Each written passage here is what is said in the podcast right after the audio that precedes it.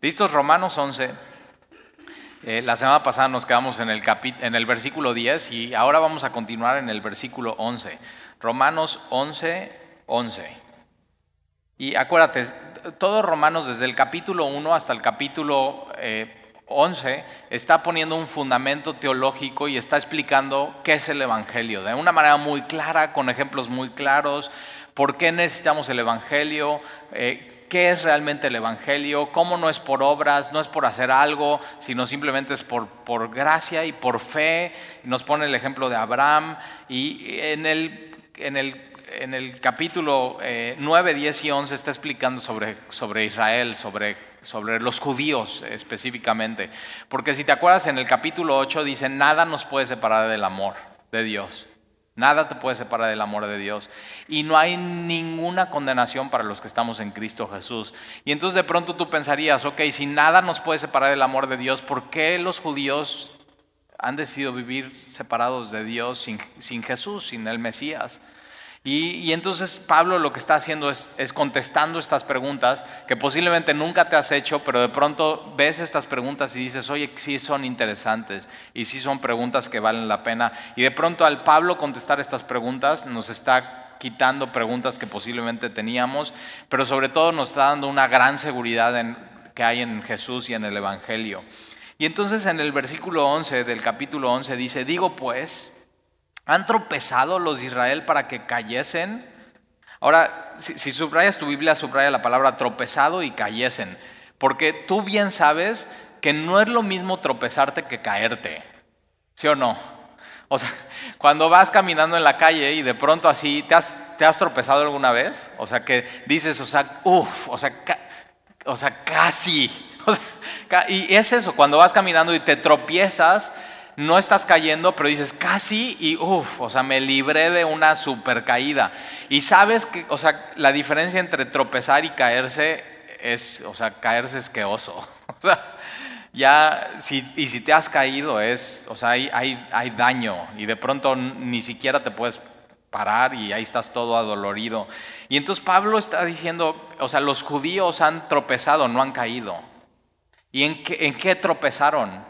En que el Jesús, el Mesías vino y ellos simplemente no lo reconocieron y quisieron seguir viviendo su vida en base a obras y no en base a la fe en el Mesías, en, Jesucristo. Y eso es para los judíos simplemente es tropezadero. Y de hecho para, para algunos que, que, de pronto empiezan a estudiar la Biblia, la gracia de Dios es eso, es simplemente tropezadero. O sea, como que, ¿cómo? ¿Cómo? Entonces, entonces nada más es por fe y la respuesta sí.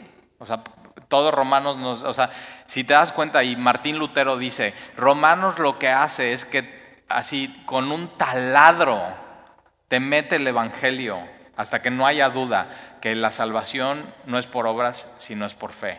No es por obras, sino es por gracia. Y de pronto eso es lo que está haciendo eh, Pablo y, y los judíos está diciendo, no, o sea, han tropezado, pero no cayeron. No es lo mismo tropezar que caer y lo sabes. Cuando te tropiezas, nada más como que te pones nervioso y echas esa risa de, nerviosito, de, o sea, como casi, casi me caigo, pero cuando te, cuando te caes, o sea, y esta palabra aquí, caer, en esta pregunta es, es sufrir ruina. O sea, no es una pequeña caída, sino es una gran caída. Y lo que Pablo está explicando es los judíos tropezaron con el Evangelio, pero no han sufrido ruina. O sea, Dios todavía tiene algo que hacer con ellos. Y ese es, ese es Dios. Dios es fiel. Y tú sabes como cristiano, y igual te ha pasado durante estos días, que dices, o sea, como que estoy nerviosito y no sé por qué, si Dios es soberano, si Dios es mi Señor, y si has leído Salmo 91, y si has leído Salmo 46, y si has venido el miércoles a la predicación, salió, o sea, simplemente eso es cuando, cuando quiere Saúl y manda mensajeros sicarios atrapar a David ¿Y qué es lo que pasa? Que cuando van caminando hacia donde Él está y está con Samuel y están buscando a Dios, así en una reunión así, lo que, lo que hace eh, Dios es que los, eh, el Espíritu Santo cae sobre ellos. Y de pronto ellos querían atrapar a David para matarlo y lo que hace Dios es que los atrapa a ellos y los, los, los ama simplemente los ama. Y tres veces, Saúl tres veces manda mensajeros a David y tres veces Dios hace lo mismo. Y lo que Dios está diciéndole a David, David significa amado. Dios le está diciendo tres veces a David, David, te amo, David, te amo, David, te amo. Y hoy Dios nos recuerda eso, o sea, te amo. O sea, ¿por qué estás tan nerviosito? Y Filipenses 4, 5 y 6 dice, por nada estés nerviosito, afanado, sino sean conocidas tus peticiones. O sea, ora, o sea, ora y ruega a Dios y, y dale gracias a Dios por todo lo que tienes y la paz de Dios. Eso es lo que, eso es lo que necesitamos. O sea, eso es lo que necesitamos. Y la paz de Dios guardará tu corazón. Eso, eso es. Señor, guarda mi corazón y tus pensamientos. O sea, ¿qué estás pensando? Y entonces de pronto la paz de Dios viene a guardar eso en, Cristo Jesús. Entonces sí necesitamos pasar más tiempo en estos días en oración. Eso es lo que necesitamos. O sea, meternos realmente con Dios, abrir nuestra Biblia, porque de pronto te das cuenta como que he tropezado estos días. o sea, como que he pensado cosas que no debería de pensar y todo.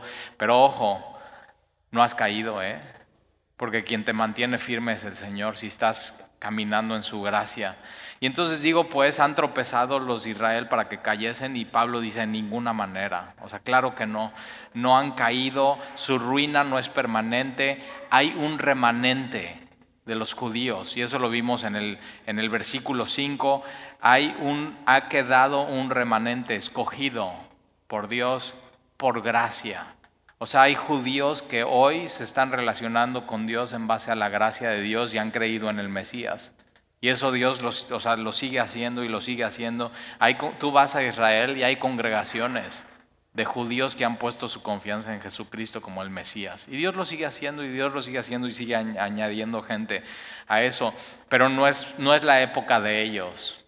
Ellos van a traer su, van a tener su propio avivamiento y me encanta eso. Y en medio de eso, gentiles van a tener su propio avivamiento junto con ellos. Mira, ahorita lo va a decir así. Entonces, en ninguna manera, pero por su transgresión, o sea, por ellos no creer en el Mesías, vino la salvación a los gentiles. Entonces, Dios usa eso, Dios usa la, desobediencia de ellos del Evangelio. Y entonces Pablo va, y sabes, Pablo lo vimos en Hechos, cada vez que va a plantar una iglesia, llega a la sinagoga, llega con los judíos, los judíos rechazan el Evangelio y Pablo ¿qué hace? Se va a los mercados, renta el local de al lado y empieza a predicar y se llena de gentiles. Entonces el rechazo de ellos abrió la puerta a los gentiles. O sea, me, encanta eso. Y entonces la transgresión de ellos, algo que, algo que Dios no quería, el rechazo de su propio pueblo, vino a ser la salvación a los gentiles, a ti, a mí, para provocarles a celos. Ya vimos esta parte de los celos.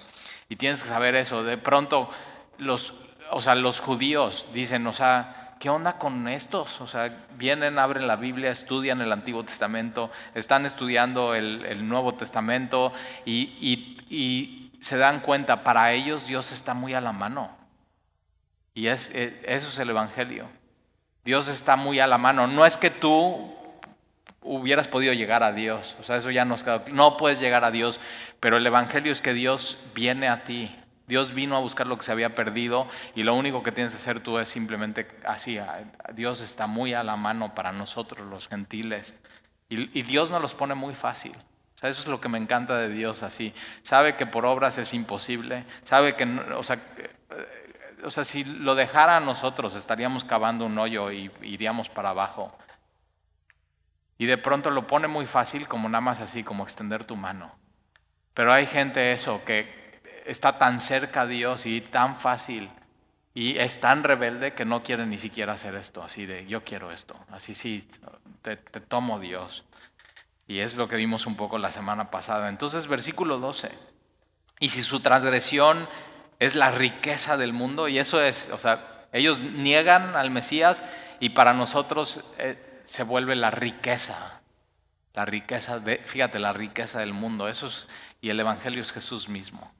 Y de pronto la, mayor riqueza que podemos tener tú y yo es el Evangelio, es Jesucristo y la riqueza del mundo, su defección, esa palabra defección es su fracaso, es la riqueza de los gentiles. Entonces, ¿cuánto más su plena restauración?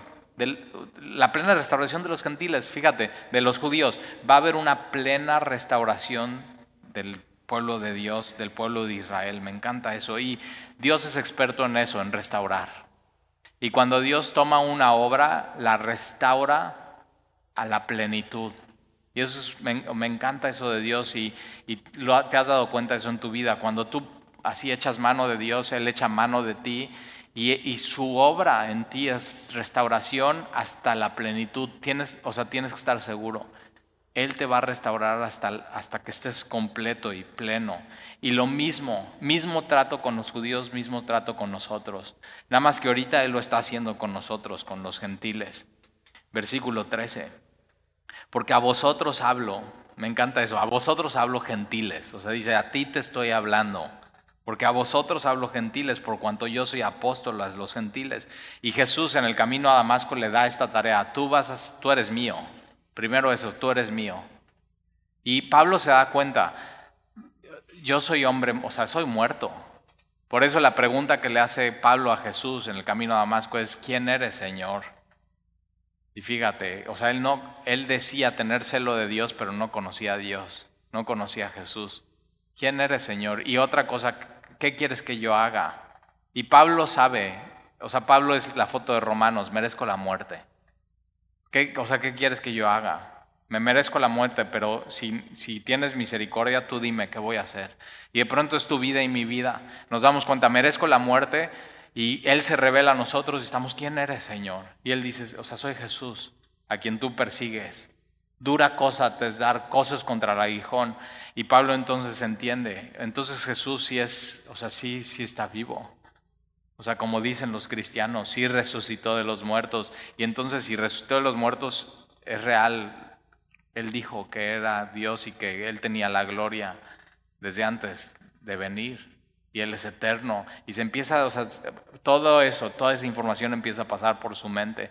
Entonces, ¿qué quieres que yo haga, Señor? Y, le dice, tú vas a... Y me encanta Dios porque dice, Él era perfecto para ir a los judíos fariseo, fariseo, hebreo, en cuanto a la ley irreprensible, y le dice, no, tú vas a ir con ellos, con los que estabas persiguiendo, a quienes odiabas y quienes aborrecías y a quienes los estabas encarcelando, tú vas a ir a amar a ellos. O sea, me encanta el sentido de, de humor de Dios y dice, vas a ellos. Y Pablo dice, yo soy apóstol, enviado a los gentiles, a eso lo llamó Jesucristo, y honro mi ministerio Versículo 14, por si en alguna manera pueda provocar a celos a los de mi sangre, a ser salvos algunos de ellos. Es decir, si mientras cumpliendo mi ministerio puedo hacer que los judíos pongan su esperanza en Jesús, eso me encantaría hacer.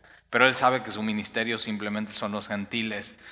Versículo 15, porque si su exclusión, esta palabra exclusión es rechazo, el rechazo de los judíos a Jesús, si su, si su exclusión es la reconciliación del mundo, ¿qué será su admisión? O sea, ¿te imaginas eso? Un día Dios se va a revelar a ellos. Eh, Corintios dice que tienen una venda en sus ojos, que no los deja ver, no los deja ver el Mesías. Y, es eso, es, de pronto tú creíste en Jesús. ¿Te acuerdas cómo fue? O sea, fue algo sobrenatural. O sea, Dios te quitó eso y pudiste ver claramente que Jesús era el Hijo de Dios. Y eso solamente lo puede hacer Dios. Cuando Jesús está en Cesarea de Filipo y les pregunta a sus discípulos, ¿quién dicen los hombres que soy? Y le dicen, no, tú, ellos dicen que eres Elías, otros dicen que eres... No, no, ¿quién dicen ustedes que soy yo? Y el único que contesta es el bocón de Pedro. Y les dice, tú, tú eres el Cristo, y entonces Jesús le dice una verdad, le dice, no te lo reveló carne ni sangre, o sea, tú no lo pudiste saber por ti mismo, sino mi Padre. Y de pronto Dios tiene misericordia de nosotros y nos revela quién es Jesucristo. Y un día así lo va a hacer con los judíos, porque Dios es fiel, porque Dios es bueno. Y entonces lo que va a suceder es vida de entre los muertos. O sea, va a haber un avivamiento espiritual en su pueblo, y no solamente en su pueblo, sino en, medio de los gentiles, y Dios va a usar a los judíos para ser evangelistas, y van a estar yendo con las naciones diciendo, nos equivocamos, aquel que era el Mesías ya vino, se llama Jesucristo, o sea, ¿te imaginas eso? Y va a explicar un poco más Pablo acerca de eso, versículo 16, si las primicias son santas. Y acuérdate, en Éxodo y en Levítico dice que su pueblo lo que tiene que hacer, esto está poniendo explicaciones de los judíos. Eh, cuando venía la siembra, ellos tenían que dar las primicias a Dios. Y no porque Dios tuviera, eso es muy importante entender, no es porque Dios tuviera hambre, o sea, no es porque Dios quisiera pan o tendría antojo y quería, no, no, no, sino lo que el pueblo está con esto diciendo es, Señor, gracias porque por ti podemos tener esta cosecha. Y, el problema del hombre desde Génesis es que quiso dejar a Dios a un lado. Y con esto de las primicias ellos están diciendo, Señor, participa, y sé tú en medio de nosotros, de nuestro trabajo, de nuestro esfuerzo, de nuestro sudor, de nuestra cosecha. Y de pronto ellos saben, si nosotros damos la primicia a Dios, lo primero, del trigo y del aceite, entonces todo lo demás, todo lo demás es santo, todo lo demás es separado, todo lo demás Dios lo va a bendecir, está apartado para Dios. Esta es la idea de la primicia, está simplemente, Señor, está apartado para ti. Entonces, si las primicias son santas, versículo 16, también lo es la masa restante, absolutamente todo. Y si la raíz de un árbol es santa, también son las ramas. Versículo 17. Pues si alguna de las ramas fueron desgajadas, y va a poner el ejemplo de un olivo, entonces tienes un olivo y en, Israel en cada esquina hay un olivo, o sea, es increíble. Y tienes, tienes el huerto de los olivos y tienes, está lleno de parques con olivos. Es el símbolo, realmente es el símbolo de Israel, eso es lo que siempre ha sido. Pero lo que tienes entonces, Pablo está poniendo esta ilustración. Tienes un olivo, tienes un árbol y este árbol tiene, tiene raíces. ¿Y de dónde vienen los nutrientes? Pues no de las hojas no del fruto, sino viene de, ¿qué onda? Ciencias naturales. De la tierra, del agua. Entonces está tomando a través de la raíz los minerales y todo lo que necesita el árbol. ¿Para qué? Para ser árbol, para dar fruto y para crecer. Y entonces eh, Pablo está explicando y usando eh, esta súper ilustración. Dice, si algunas de las ramas fueron desgajadas, ¿por qué? Por ser infructuosas. Entonces tienes que saber eso. Jesús lo dice en Juan capítulo 15. Separados de mí nada puedes hacer. O sea, una rama que está separada de la vid verdadera no tiene nutrientes, no tiene vida y no puede dar fruto. Y, es la misma ilustración aquí. Dice, si, si, si las, o sea, algunas de las ramas fueron desgajadas, ¿quiénes? Los judíos, los que no creyeron en Jesús. Entonces, al no creer en Jesús, ellos siendo parte del olivo, Dios los separa. ¿Y por qué esa separación? Por, por incredulidad. Ahí viene el problema. Ellos decidieron separarse de Dios y no creerle a Dios. Y entonces, si algunas de las ramas fueron desgajadas, y tú siendo olivo silvestre, nos está hablando a nosotros, a los gentiles. Y me encanta Pablo porque dice, ustedes son olivos silvestres. O sea, ¿Cómo? Entonces nos, dices, tú, yo pensé que yo era de vivero talí. no, no, o sea, es muy importante entender eso. Somos silvestres y un olivo silvestre que no se da en el huerto del Señor, está fuera del huerto del Señor, no va a dar el fruto adecuado y es silvestre, es, o sea, es corriente. Entonces, y a lo que va Pablo es, no hay jactancia, o sea, no te puedes, no te puedes creer mucho. Y entonces nosotros somos este olivo silvestre. Y nosotros como olivos silvestres hemos sido injertados en lugar de ellas. Entonces, me encanta esto. Ellos no creen, su lugar queda vacío. Esas ramas son cortadas por no creer, por ser infructuosas, y de pronto tú y yo creemos y Dios así, ah, pues este lugar está vacío y ahí vamos nosotros y nos injerta. Pero no, no te olvides, ¿eh? Eres un olivo silvestre. Has sido injertado en el olivo del huerto del Señor, pero al final eres un olivo silvestre y has sido injertado en lugar de ellas. ¿Por qué? No porque había algo bueno en nosotros, no por nuestros méritos, no, o sea, simplemente porque había un hueco y creíste y Dios te puso ahí. Ahí, así. Ese es, o sea, si quieres encontrar una, o sea, ¿por qué? ¿Por qué Dios me ama? Por eso. Porque creíste en el Evangelio y había un hueco y Dios te puso ahí. O sea, tan, tan claro y tan sencillo el Evangelio. Y entonces Dios te injertó en lugar de ellas y has sido hecho participante de la raíz, de la rica savia, del olivo. Entonces tienes que saber eso, si, si tienes vida y si te estás dando fruto, no es por tu rama, es porque has sido injertado en este olivo y es por la raíz, no es por ti. ¿Y sí o no?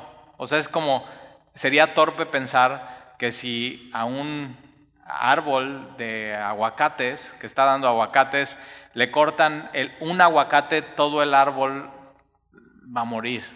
O sea, el aguacate vive por el árbol y por la raíz.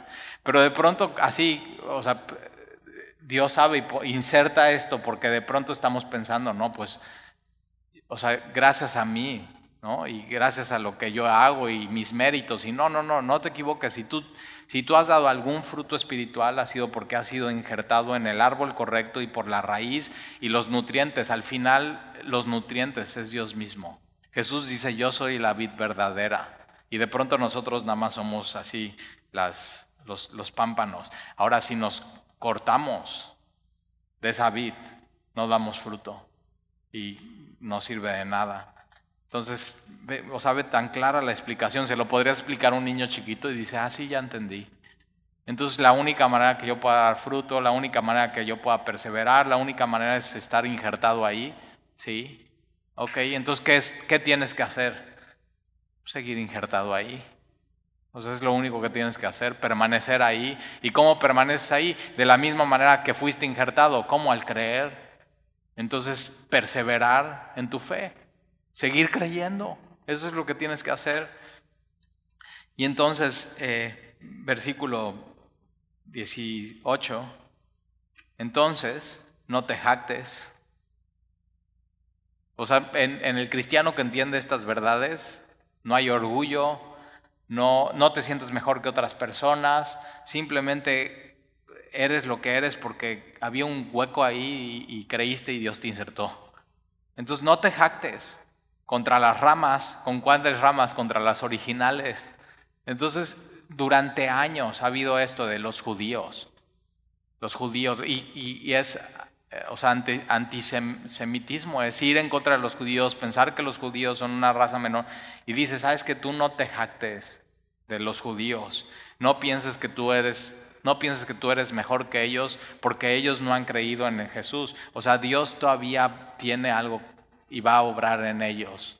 Todavía no, o sea, todavía no termina con ellos. Entonces no te jactes contra las ramas. Y si te jactas, sabe que no sustentas tú a la raíz, sino la raíz a ti. Nunca te olvides de eso. No sustentas tú a la raíz, sino la raíz te sustenta a ti. Dios te ha recibido y te ha extendido gracia y te ha colocado en ese olivo. ¿Por qué? No por ti, sino por el pacto que Dios hizo con Abraham. Y siempre fue el pacto.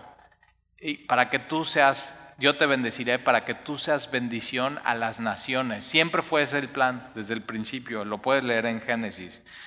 Entonces, una de las cosas que puedes recordar hoy es, no eres mejor que nadie.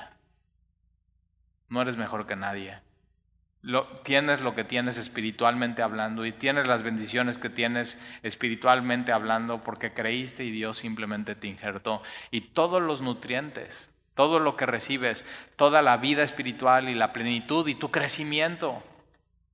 O sea, si has crecido en el Señor en el último año, no es por ti, es por Él. Es por, o sea, por, por, las, por, la, por la savia del olivo que simplemente al estar ahí simplemente has recibido. Lo único que tú has hecho bien es quedarte ahí. Y a veces ni eso, ¿verdad? Hacemos como que, ah, bueno, como que no me quiero quedar y ahí estás, ¿no? Versículo 19, pues las ramas, pues las, pues las ramas, eh, dirás, fueron desgajadas para que yo fuese injertado, y sí, bien, por su incredulidad fueron desgajadas, pero tú por fe. Estás en pie solamente por fe. Tú por fe estás ahí en ese, por pura gracia. No es por tus méritos, no es porque eres mejor a ellos, no es por obras, sino simplemente por fe estás en pie. Entonces no te ensoberbezcas. ¿Qué, o sea, qué, qué gran consejo nos da Dios. Y si Dios dice, Talí, no te ensoberbezcas, no te ensoberbezcas. Dice Talí, yo nunca me, no, no te hagas. O sea, sí te ha pasado que de pronto, al ver toda la bondad que Dios tiene en ti, de pronto tu corazón se puede poner orgulloso. Entonces no te ensoberbezcas, sino teme, porque si Dios no perdonó a las ramas naturales, y las ramas naturales que hicieron no creyeron, no permanecieron, y entonces ¿qué hizo con las ramas naturales? Las cortó y las separó del olivo. ¿Por qué? Porque ellos así decidieron. No vamos a creer. Entonces, si Dios hizo eso con las ramas naturales, imagínate que no hará con las silvestres. Dices, ay, talí, pero Dios es así, así tan severo. o sea, uno de los atributos de Dios es bondad, pero otro de los atributos de Dios es severidad. Así es, o sea, simplemente así es Dios. Él pone las reglas. Pero, y hay gente que puede leer esto y decir, ay, entonces ya no me siento tan inseguro en mi salvación. Oh, tienes que tener cuidado porque lo único que te está diciendo el texto es permanece. En el momento que tú no crees que es por gracia, en el momento que no crees que es por fe, si no empiezas a creer otra cosa, entonces no estás permaneciendo en Él. Lo único que tienes que hacer es permanecer en Él, pero a veces cuesta trabajo permanecer en, Él. Pero por eso capítulo tras capítulo Pablo lo ha repetido. Entonces, si Dios no perdonó las ramas naturales, a ti tampoco te perdonará. dices, oye, eso está fuerte, entonces, ¿qué hago?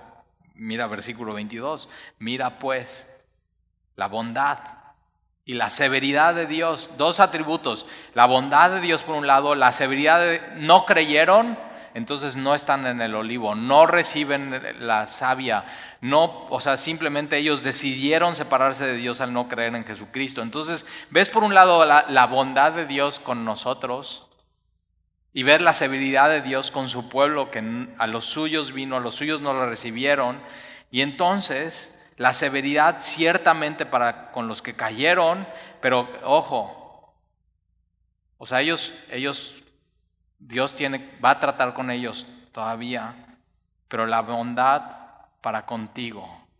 O sea, ve esto. Ve la severidad con ellos, pero ahorita ve la bondad para contigo.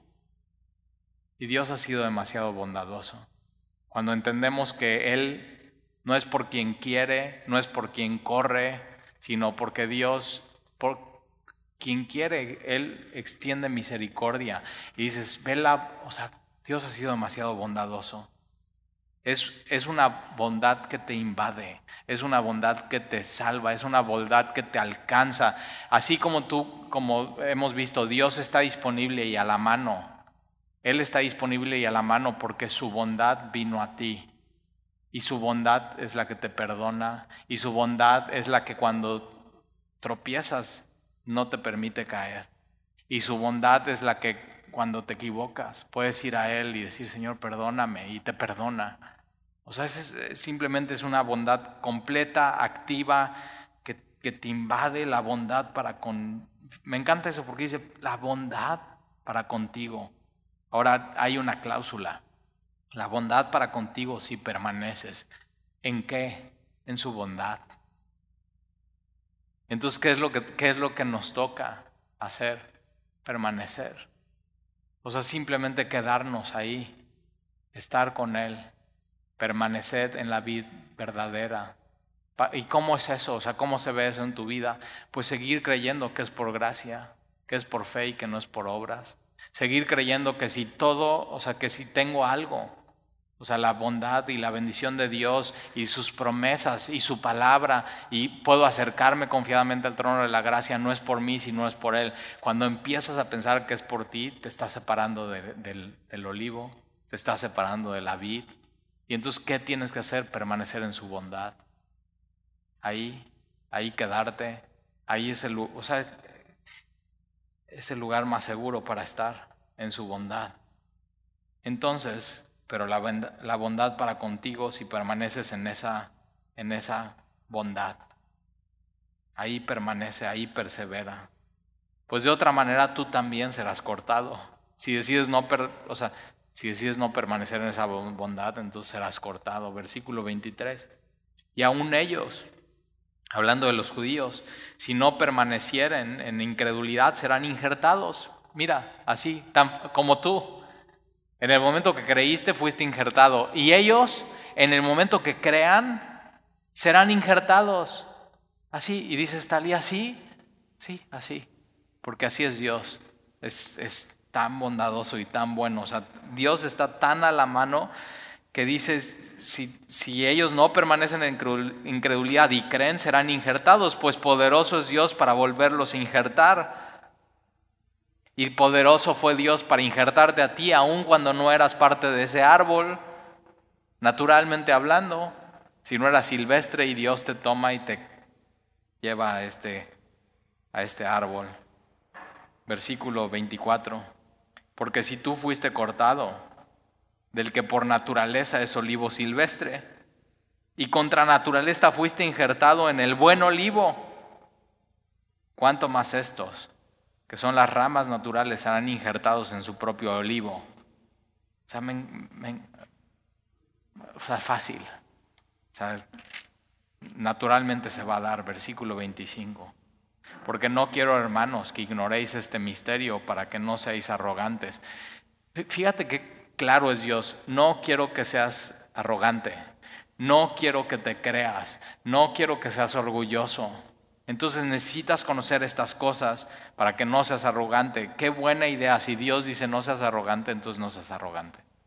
En cuanto a las, en tu vida, en las cosas espirituales, porque no quiero, hermanos, que ignoréis este misterio para que no seáis arrogantes en cuanto a vosotros mismos, que ha acontecido a Israel endurecimiento en parte. Me encanta, fíjate, en parte. El endurecimiento de Israel hoy y que no puedan ver es en parte porque no es permanente. Va a haber un momento que Dios va a quitar esto. Ahora dices, ¿cuándo talí? Ah, estaría padre. y aquí dice, ¿cuándo? su endurecimiento, que no es permanente, va a continuar hasta que haya entrado la plenitud de los gentiles.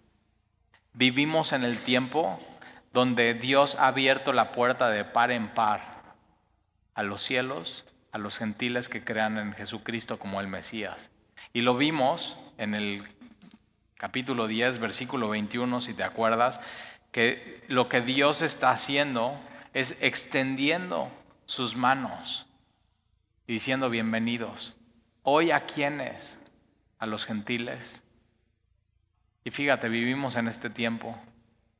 Y, y, Dios dice que va a haber el tiempo de los judíos. No es el tiempo de los judíos, es el tiempo de los gentiles. Y el tiempo de los judíos viene cuando la plenitud, cuando todos, el número completo de los gentiles, crean en Jesucristo. O sea, todos los que Dios dijo, a, los que escogió, a ellos también justificó, y a los que justificó, ellos, acuérdate, ellos, e, ellos también serán glorificados. Entonces puede ser que tú estés aquí y tú no hayas creído y puesto toda tu confianza en Dios. Dios es esta época, no sabemos hasta cuándo, pero Dios estamos en esta época que los gentiles están entrando uno por uno, por uno, por uno, por uno, y ese es el corazón de Dios. Que más personas crean en Jesucristo, que más personas crean en su Hijo, y de pronto va a haber un avivamiento en Israel. Eso es, eso es lo que viene, o sea, esos son los, los tiempos y las sazones de Dios, versículo 26. Y luego, o sea, después de que todos hayan entrado, los gentiles, los que han sido predestinados. Y luego todo Israel será salvo. Ahora, todo Israel está hablando de la nación de Israel, el pueblo de Israel no está hablando, a nosotros Dios nos, salga, nos salva de manera individual, pero tiene un trato de Israel como nación, que Israel era simplemente la plataforma para mostrar su bondad y su amor y su poder. Y entonces dice, y luego todo Israel será salvo, no de manera individual, no quiere decir que cuando ya todo así, y, no sabemos, puede ser que haya alguien ahorita en Timbuktu, que él sea el último gentil que va a entrar. Y yo digo, pues que le apure, o sea, ya queremos ver lo que sigue en la película. Pero puede ser que sea aquí hoy en Semilla Veracruz, que haya alguien aquí, que, o sea, que tú ya seas así el, el último. Dios sabe quién es el último. O el penúltimo. Y así. Entonces Dios, fíjate, Dios está siendo paciente para con los gentiles. Dios no quiere que nadie se pierda. Dios no retara su palabra. Pero entonces cuando el último diga, ya, yo creo en Jesús. Yo lo acepto como mi Señor y Salvador. Decido poner toda mi esperanza. Entonces, lo que viene es que Israel será salvo.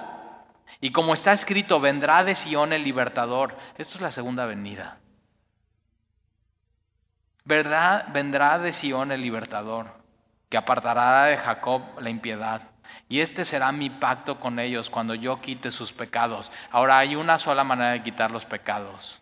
Es a través de Jesucristo es su sangre, es creer en Él. Es de la misma manera para los gentiles hoy, será para ellos. Y ellos se van a dar cuenta de eso. Oh, el libertador es Jesús.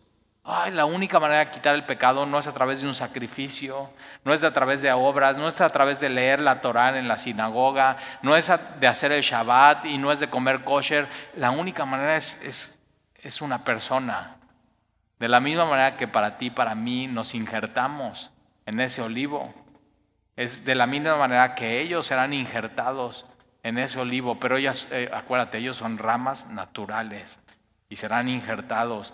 Y entonces, versículo 27, y ese será mi pacto con ellos cuando yo quite sus, sus, fíjate, sus pecados.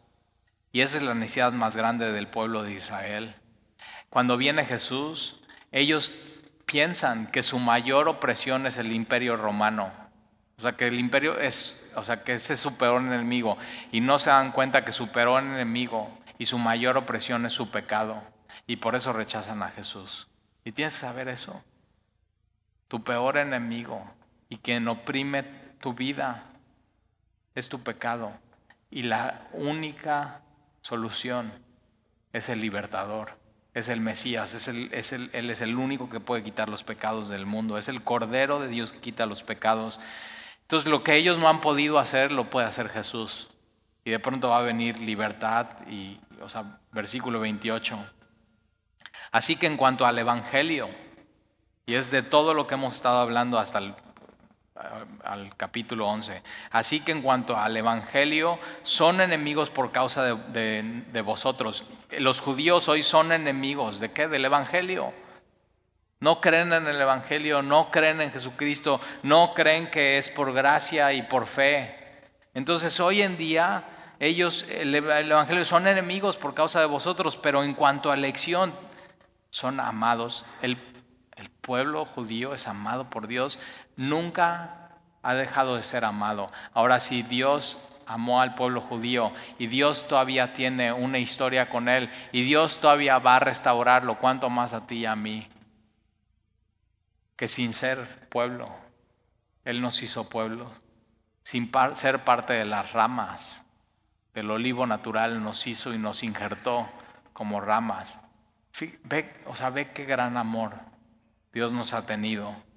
Y entonces en cuanto a la elección, ellos son amados por causa de los padres, versículo 29, porque irrevocables son los dones y el llamamiento de Dios. ¿Alguna vez habías escuchado este versículo que te dicen, mira, tú no te preocupes porque irrevocables son los dones?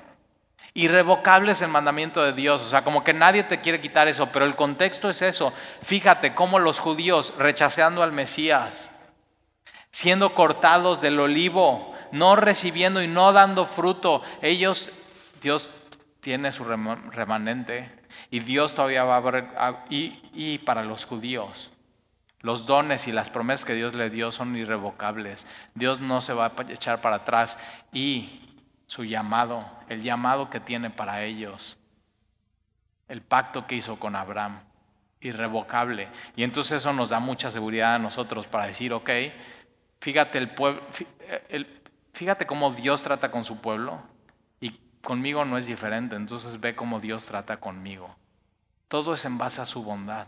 Todo es en base de su amor. Y entonces irrevocables son los dones y el llamamiento de Dios. Si Dios ya te llamó, no se va a echar para atrás. Entonces, entonces ya me siento más seguro, Talí. Sí, pero tienes que permanecer en su bondad. Tienes que permanecer en la vida. Ahí, ahí es donde tienes que estar. Entonces, irrevocables son los dones y el llamamiento de Dios. Aquel que Dios llama, Dios lo justifica. Y aquel a que Dios lo justifica, Él un día lo va a glorificar. No, no tengas duda de eso. O sea, su salvación es completa y es 100% segura y ese es el Evangelio, versículo 30. Pues como vosotros también en otro tiempo éramos, erais desobedientes a Dios, eso éramos, ¿no? desobedientes a Dios, separados de Dios, queríamos estar independientes de Dios, pero eh, es eso, pero Dios se hace alcanzable y Dios nos alcanza y Dios está a la mano, pero ahora habéis alcanzado misericordia, eso es lo que hemos alcanzado. Entonces fíjate, dos palabritas, bondad, misericordia, nos alcanzaron. ¿Qué hicimos? Nada. Lo único que hicimos fue creer que su bondad y su misericordia son más grandes que nuestro pecado, que su bondad y su misericordia es lo que, lo que, lo que tú y yo necesitábamos y de pronto nos, nos alcanzó. No la estábamos esperando. Cuando éramos desobedientes nos alcanzó su misericordia. Y Él extendió su misericordia y nos amó y nos tomó de ese olivo horrible, silvestre, que no, o sea, nuestro fruto era veneno. Nos cortó de ahí. ¿Con qué? Con su poder. Nosotros no lo podíamos haber hecho y nos llevó a su huerto y nos puso en ese olivo. Y de ahí hemos recibido entonces vida y paz y bondad y misericordia y todo lo bueno que tienes es simplemente por, permanecer en esa bondad. Entonces permanece ahí. ¿A dónde quieres ir? O sea, quédate ahí en su bondad y en su misericordia y en su amor. Ahí, ahí, ahí nos quedamos. Y entonces ahora habéis alcanzado misericordia por la desobediencia de ellos. Entonces ellos desobedecen, Dios dice, ok, se voltea y va contigo y te bendice. ¿Para qué? Para darles celos a ellos. Pero eso no va a ser para siempre, sino Dios de pronto se va a voltear con ellos una vez más. Así también, fíjate, versículo 31, así también estos ahora han sido desobedientes para que por la misericordia concedida a vosotros ellos también alcancen misericordia, porque Dios sujetó a todos en desobediencia. Y, o sea, judíos y gentiles, todos fuimos desobedientes a Dios. Dios nos sujetó a todos en desobediencia. ¿Para qué? Dios lo hizo para tener misericordia de todos. Para que conozcas que Dios es misericordioso. Y de pronto, o sea, Pablo está escribiendo todas estas cosas y estás, entonces yo soy esa rama que no daba fruto de ese olivo silvestre, apartado de Dios, lejos de Él, y de pronto Él me toma porque Él quiere, Él extiende misericordia, me corta de ese olivo, pero fíjate, Él te cortó de ese olivo silvestre y corriente, no para abandonarte, sino para insertarte en ese olivo natural, tú contra naturaleza. ¿Por qué? Porque Él quiso, porque Él te eligió porque Él te llamó, Él te predestinó para eso y Él lo hace con su poder, no es con tus méritos, no es porque tú quieres, sino porque Él es Dios. Y de pronto te inserta en ese y muestra su misericordia y su bondad y lo único que te dice es, permanece. O sea, aquí quédate, no te vayas. aquí quédate y, simplemente recibes todo lo que necesitas de Él. Y, Pablo está exponiendo eso y de pronto en, en el versículo 33 explota con este cántico. Y fíjate, dice, oh profundidad de las riquezas. Fíjate lo que tenemos en el Evangelio. Tenemos una profundidad que por más profundo que vayas en el Evangelio puedes ir más profundo. O sea, puedes conocer más y más. Y puedes ir más profundo y más. Y fíjate, ahorita, si de pronto el gobierno decide, vamos a cuarentena, dices, Talí, ¿qué voy a hacer? Ir más profundo. Vas a tener tiempo para ir más profundo. Oh profundidad de tus riquezas, de la sabiduría y de la ciencia de Dios, cuán insondables son sus juicios, inescrutables sus caminos. Entonces tienes algo que hacer, es ir más profundo en su riqueza, ir más profundo en su sabiduría, ir más profundo en la ciencia de Dios, ir más profundo en sus juicios, en sus decisiones, ir más profundo en sus caminos. Tienes algo que hacer. Porque ¿quién entendió la mente del Señor? Es una buena pregunta. ¿Quién entendió la mente del Señor? Y, yo siempre digo esto, si tú de pronto en tu mente cabe todo lo que quieres saber de Dios y quién es Dios, no es Dios. Hay cosas que no entendemos, hay cosas que no, o sea, que simplemente no caben porque sus caminos y sus mentes y sus pensamientos son mucho más altos que nosotros. Su poder, su amor, su bondad. O sea, y puede estar, Señor, o sea, ¿por qué pasa esto? ¿Y por qué esta pandemia? ¿Y por qué? Y, hay cosas que no hay respuesta, simplemente es, o sea, ¿cómo las vas a vivir? ¿Y qué tan profundo vas a ir? Lo que tenemos adelante es una oportunidad para ir más profundo en su mente, en sus pensamientos, en su evangelio, en su riqueza. Porque ¿quién entendió la mente del Señor? Me encanta eso. ¿Quién fue su consejero? ¿Nunca te has cachado dándole consejos a Dios? O sea, Señor, este, o sea, yo creo que el plan, eh, eh, este es plan buenísimo. O sea, ¿por qué no hacemos esto? Y ahí estás tú así como si Dios necesitara tu terapia.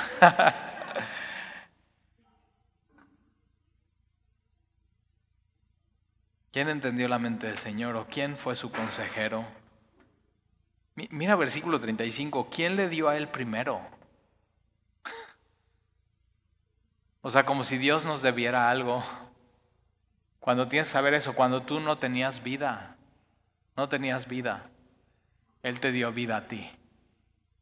Nada más empezando por eso. Todo lo que tenemos, todo, viene de Él porque hemos sido injertados en el olivo. Acuérdate, la rama no es nada si es cortada. La rama no es nada si no tiene los nutrientes de la raíz. Y la raíz es, es Jesús. Todo lo que tenemos es por Él. O sea, nunca te olvides de eso. Entonces, ¿quién le dio a Él primero para que le fuese recompensado? Y por eso es, no, es por, no es por obras, no es yo hago estas cosas para que Dios me recompense con su bondad. Yo hago estas cosas para que Dios me recompense con su salvación. Yo hago estas cosas para que Él me recompense con su misericordia. ¡Qué error! Estamos completamente equivocados. La mente del Señor no es esa. Su consejo no es ese. O sea, ¿quién pudo haber inventado, o sea, lo que hay en este libro de que iba a haber un pueblo y una nación, que Dios iba a llamar un nombre de Ur de los Caldeos, Abraham, y que, y que de ahí iba a hacer sacrificios y alabanzas y les iba a dar su palabra y todas las historias de la Biblia y que de ahí, de esas naciones, de esos patriarcas, de Abraham, de Isaac, de Jacob, iba a venir la nación de Israel y de Israel, de la tribu de Judá, iba a venir el Mesías. Y, ¿quién se le hubiera ocurrido que el Mesías tenía que ser realmente Dios? Dios encarnado. Y que tenía que venir a cumplir todo lo que tú y yo no pudimos cumplir. Y que iba a ser un siervo, no un rey. Siendo rey se hizo siervo. Iba a ir a una cruz para perdonarme, para limpiarme, para tomar mi culpa y mi condena y morir, porque es lo que yo merecía, la muerte y ser sepultado. Pero ¿quién se le hubiera ocurrido que al tercer día resucitaría? Y que se iba a presentar a más de 500 de sus seguidores. Y después iba a ascender a las alturas. Y sentado junto a la diestra del Padre, intercediendo por nosotros. Y que iba a ser a través de un libro y de una narrativa, de, una historia. Y de pronto, o sea, no solamente su pueblo, sino, sino tú y yo, los gentiles. Y así de pronto, en medio de tu historia y tu narrativa, apartado de Dios, desobediente de Dios, Él te dice, ven, sígueme. Y te toma, te corta de esa vida. Por eso, o sea, ser creyente quiere decir, ya tengo que cortar esto. Ya no soy olivo silvestre. Ahora he sido injertado en este olivo. Ahora soy de Dios. Tiene que haber un antes y un después. Ya no soy parte de esto. Mi fruto ya no es venenoso. Mi fruto ahora es el fruto del Espíritu. O sea, ¿quién hubiera inventado estas cosas? Y por eso me encanta, o sea, ¿quién, ¿quién entendió la mente del Señor o quién fue su consejero? ¿O quién le dio a él primero para que le fuese compensado? Y mira el versículo 36, porque de él hablando del Evangelio. Es de Él. La salva, hablando de la salvación, la salvación es de Él. Porque de Él y por Él, la respuesta de por qué eres salvo hoy y por qué tienes la seguridad de la salvación es por Él. No es por ti. O sea, el, Evangelio es de Él, es su idea y por Él, Él lo hizo con su poder y, y es para Él. Y tú y yo somos para Él ahora. O sea, por eso Dios nos salvó para ser para Él, para permanecer en su bondad, para todas las mañanas decir, Señor, soy tuyo. Y quiero ir más profundo en, en conocerte. Entonces una de las cosas que le puedes pedir a Dios en medio de esto que viene es, Señor, quiero ir más profundo en conocerte. Y que al final o sea, salgas completamente contagiado de Él, de su misericordia y de su bondad. Salgas completamente transformado de Él, porque de Él, por Él y para Él, me encanta porque es, fíjate, de, de Él, por Él y para Él. O sea, hasta un niño chiquito se podía aprender eso, porque de Él, por Él y para Él. Son todas las cosas, absolutamente todo. Tú eres de Él, tú eres por Él y tú eres para Él. Son todas las cosas. Y entonces, si vives de esta manera, a Él sea la gloria. O sea, a Él sea la gloria por los siglos. Amén. Ahora vamos a leer solamente un versículo del capítulo 12. Así, entonces entendiendo estas cosas, dice así que hermanos, os ruego por las misericordias de Dios, ¿cuántas misericordias son las de Dios? No se pueden contar inescrutables, profundas, enormes.